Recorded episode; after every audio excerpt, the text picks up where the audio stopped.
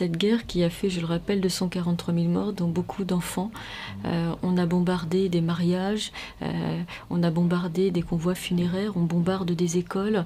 Euh, on a tué des enfants. La guerre au Yémen peut-être intéresse moins en France, mais vous avez beaucoup d'articles dans la presse anglo-saxonne au Royaume-Uni. C'est en fait une guerre qui se passe, c'est vrai, loin des caméras, parce que l'Arabie Saoudite a compris que pour gagner, pour continuer en fait ses exactions, ça doit se passer très loin des caméras.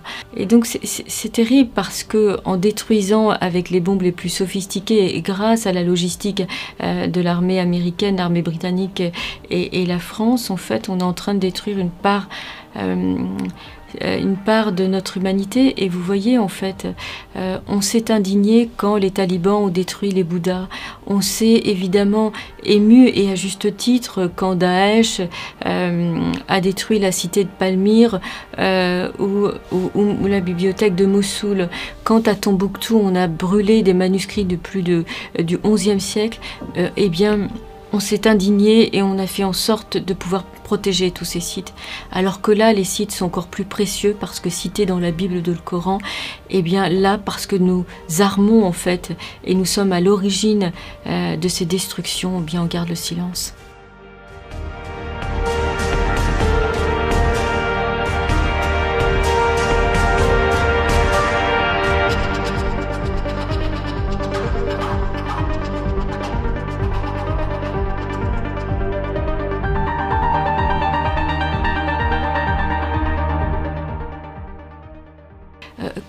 C'est quand même très surprenant de voir qu'une ville, euh, un pays qui est vieux de plusieurs millénaires, je, répète, qui est détruit aujourd'hui, des sites archéologiques qui ont pourtant été classés au patrimoine de l'UNESCO, eh bien, est détruit, réduit en cendres euh, par euh, un, jeune prince trop pressé d'assurer son assise au sein de son royaume, le royaume des Saouds, et, qui est porteur d'une idéologie mortifère, à savoir le wahhabisme. L'Arabie Saoudite a toutes les agences de com les plus de Publicis à Havas, pour, essayer de construire une image positive de, ce qu'est l'Arabie Saoudite, progressive, désormais les femmes peuvent conduire. Alors qu'en ce moment, il y a un procès qui est tenu devant un tribunal terroriste contre une femme qui s'appelle Louja Adjoul, qui est militante des droits de l'homme, et qui est détenue depuis deux ans et torturée dans une prison. Mais ça, c'est pas grave, après, on peut fermer les yeux parce que c'est l'Arabie Saoudite.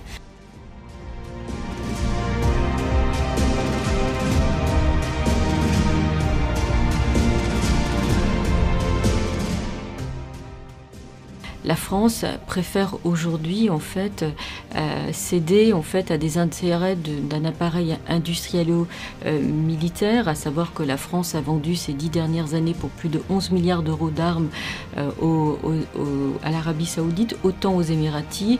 Euh, elle veut assurer son approvisionnement en hydrocarbures et donc par conséquent elle est prête à fermer les yeux ou à se détourner de ce qui faisait sa grandeur, à savoir la défense des droits, des droits de l'homme et d'une conception universaliste de ces principes-là.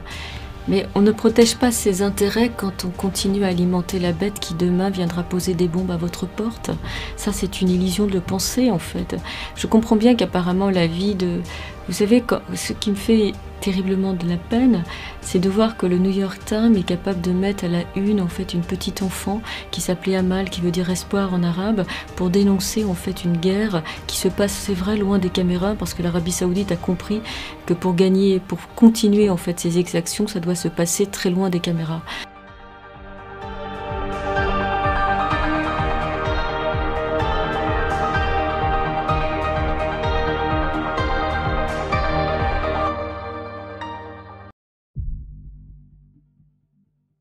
C'est toujours très surprenant de voir à quel point dans les médias Barack Obama apparaît comme un personnage extrêmement positif, alors qu'effectivement il a contribué à, cette guerre, à cette guerre qui a fait, je le rappelle, 243 000 morts, dont beaucoup d'enfants.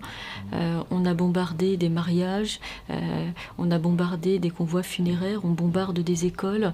Euh, on a tué des enfants. Il y a un rapport qui a été remis aux Nations Unies il y a déjà quelques mois euh, qui, a, qui, a, explicitement écrit noir sur blanc que les États-Unis, la France et le Royaume-Uni pouvaient être demain susceptibles d'être poursuivis de complicité de crimes de guerre. Alors on pense que cette guerre est loin, qu'elle ne concerne pas, mais si demain, en fait, euh, des, des, chefs du gouvernement ou des membres du gouvernement étaient poursuivis pour complicité de crimes de guerre, où serait l'honneur de la France? Mais après tout, euh, c'est pas une question d'honneur, c'est plutôt de savoir que des enfants sont en train de mourir de faim, qu'on participe à un blocus alimentaire, qu'on bombarde, qu'on contribue à, aider en fait la, la, coalition saoudienne à bombarder des cibles civiles et que tout ça est passible de, de, de poursuites pour violation des conventions internationales.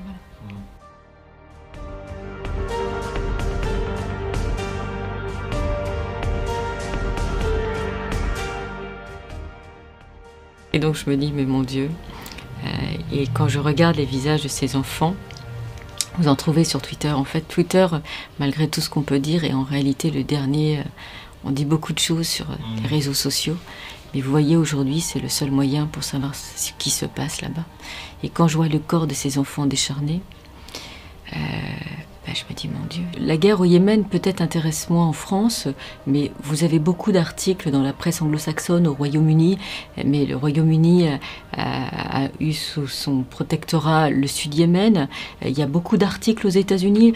Euh, Joe Biden s'est engagé en fait à faire cesser la guerre au Yémen. Je crois qu'en réalité, c'est parce qu'on n'a pas vu arriver des vagues de réfugiés yéménites comme on a pu le voir pour la Syrie ou l'Irak. En fait, si vous êtes au Yémen, on meurt là-bas, on meurt dans, le silence et dans l'indifférence. Et donc, par conséquent, d'une certaine manière, par une forme de cynisme, après tout, comme ils, ne sont, ils ne viennent pas en, euh, Europe euh, se réfugier, eh bien, ils peuvent, on peut les laisser mourir dans notre indifférence la plus cruelle.